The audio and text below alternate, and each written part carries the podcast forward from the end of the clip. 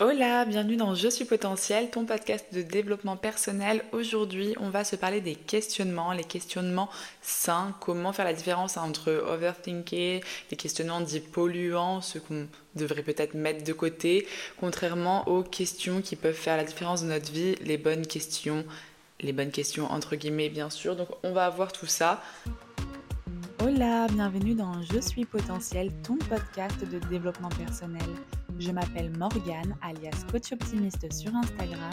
Je suis coach de vie. Toutes les semaines, je viens te parler de relationnel et de relations avec soi-même, d'hygiène de vie, de carrière et de spiritualité.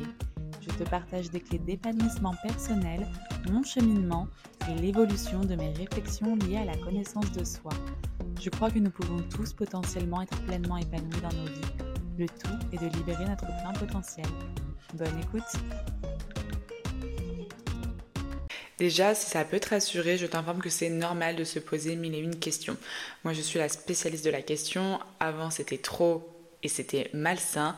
Aujourd'hui, je sais comment prioriser mes questionnements pour mettre un peu d'ordre dans ma tête et différencier surtout les questionnements qui sont liés à des insécurités, des questionnements qui pourraient vraiment m'apporter dans mon mode de vie. Donc si tu l'impression que ça cogite beaucoup là-haut, c'est normal et ça peut être très très sain, tout dépend de la façon dont tu le fais. L'idée des questions, c'est quand même de faire du sur-mesure, c'est de se demander par rapport à soi, en se questionnant soi ou par rapport aux autres, parce que c'est quelque chose qui est en rapport avec les autres, donc en questionnant les autres, qu'est-ce qui est le plus adapté? Donc là, a priori, on est sur quelque chose de sain. C'est répondre à nos attentes de la vie côté amour, travail, ambition. Déjà, pour reconnaître un questionnement sain, à partir du moment où ce questionnement te fait du bien, c'est que c'est un questionnement sain. Les questionnements que je qualifierais de malsains, ce seraient les et les suppositions de choses qui n'arriveront sûrement jamais. Voilà, les... le fait de vouloir anticiper tel ou tel scénario et en fait qui traduit juste d'insécurité et pas forcément de la réalité. Quand on se pose des questions, c'est qu'on est à la recherche de réponses. Et les réponses, on les trouve comment? Bah, À ce moment-là, en se posant les questions à soi-même, en s'introspectant, ou en posant la question aux autres, donc en discutant. En sachant qu'une discussion peut avoir le double effet, parce que parfois, il y a des questionnements qui ressortent d'une discussion, que ce soit de l'autre personne ou de soi-même, qui ne seraient jamais ressortis si on était resté en face-to-face ou face à son carnet. J'en profite pour rebondir sur les différentes manières qu'on a de se questionner. Il y a quand même la façon où on se questionne avec tout qui arrive dans la tête et qui font un sacré bordel. Et il y a la façon de se questionner de manière un peu plus carrée où on sélectionne quelles sont les questions les plus importantes, on les couche sur le papier et que là on se pose pour y réfléchir. Évidemment, c'est cette seconde méthode que je vous recommande. La discussion est également vraiment puissante. Ça dépend toujours avec qui tu discutes parce que tu peux te retrouver à extrapoler à te retourner le cerveau pour des situations qui n'en valent pas la peine quand tu discutes avec une personne qui a tendance à extrapoler, se retourner le cerveau pour des questionnements qui n'en valent pas la peine. Donc pour pouvoir trouver les réponses à tes questions, t'introspecter, discuter et tester. Parce qu'au final, une fois que tu as trouvé telle ou telle réponse, la meilleure façon de savoir si c'est la bonne réponse, c'est de la tester pour la prouver. Ou de la dégager. Garde en tête que la qualité de ta vie dépend des questions que tu te poses. Se questionner sur tous les domaines de ta vie en même temps et ne jamais trouver la réponse, c'est une instabilité, une insécurité qui est juste ultra inconfortable.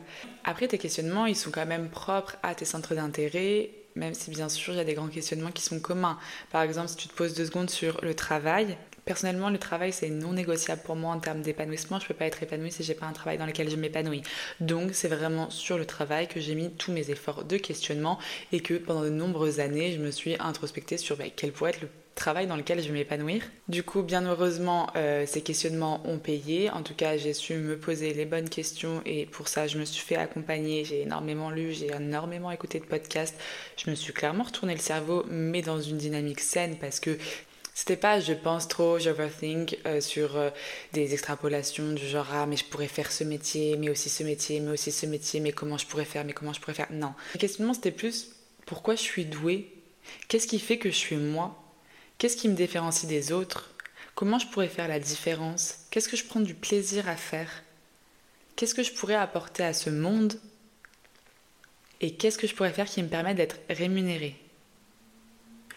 Bon, c'est comme ça que je suis devenue coach.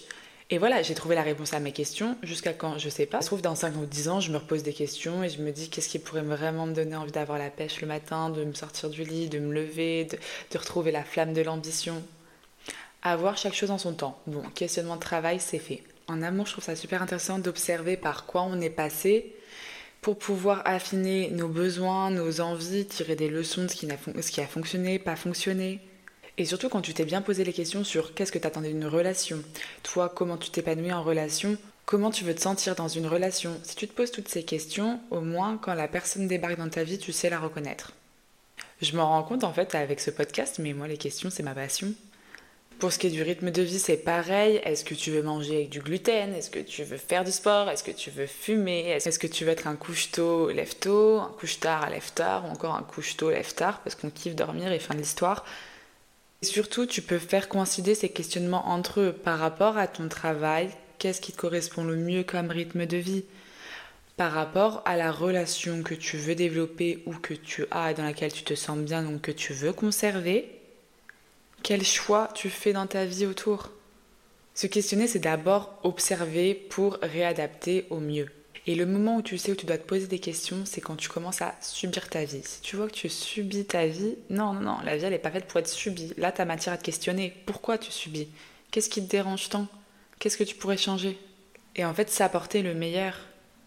Parce que les gros changements dans ta vie, ceux qui vont vraiment faire bouger les choses et pouvoir te faire monter d'un level d'épanouissement supérieur, ils découlent de questionnements. Je mets un warning sur les questionnement polluant. Genre, quand tu vois que tu commences à passer 3 heures pour savoir comment tu vas t'habiller, ou je sais pas si tu vas prendre le sac noir ou marron, peu importe, demande-toi si ça a vraiment, vraiment de l'importance pour toi. Est-ce que dédier autant de temps et d'énergie pour ce questionnement, ça vaut le coup. En fait, pose la question de quel est l'impact de la réponse sur ta vie. Est-ce que la réponse sac marron ou la réponse sac noir a un gros impact sur ta vie? Si c'est un petit impact sur ta vie, bah, tu fais petit questionnement. Hop là, ça dure 5 secondes, pas plus. Si c'est décisif parce que je sais pas, tu vas à la Fashion Week et que le marron c'est la couleur tendance et que le noir c'est has-been, parce qu'à tout moment tu peux être viré du monde de la fashion parce que tu as mis un sac noir et pas un sac marron, là l'impact il est quand même gros. Je suis partie un peu loin. L'idée, c'est encore une fois de trouver l'équilibre entre le surquestionnement, l'overthinking ou le lâcher prise. Parce que tout questionner, tout analyser, c'est épuisant, étouffant.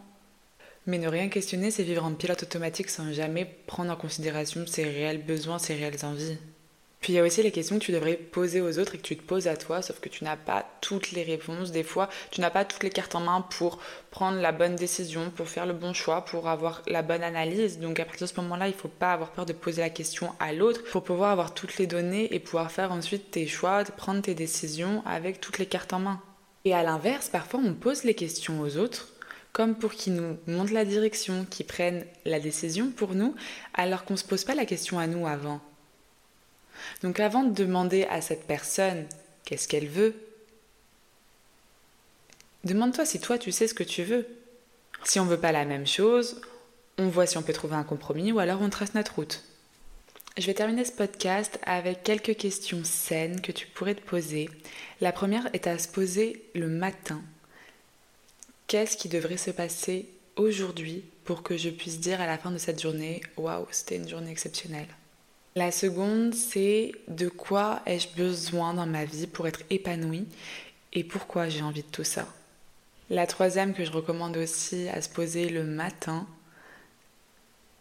pour commencer la journée avec de la gratitude, c'est pourquoi suis-je reconnaissant? Ensuite, tu peux te demander qu'est-ce que tu seras fier de raconter à tes enfants dans le futur?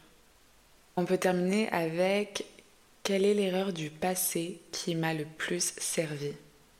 Histoire de mettre un peu de gratitude pour les difficultés du passé.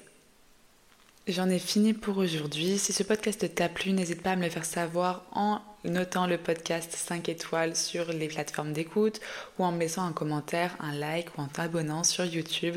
Ça compte énormément pour moi, c'est la seule manière de faire grandir ce podcast et de me faire savoir si le sujet te plaît et donc de m'encourager à continuer comme ça. Je te souhaite de continuer à te poser des questions de scène qui te font avancer vers la direction que tu veux que ta vie prenne. Je te fais des bisous et je te dis à bientôt.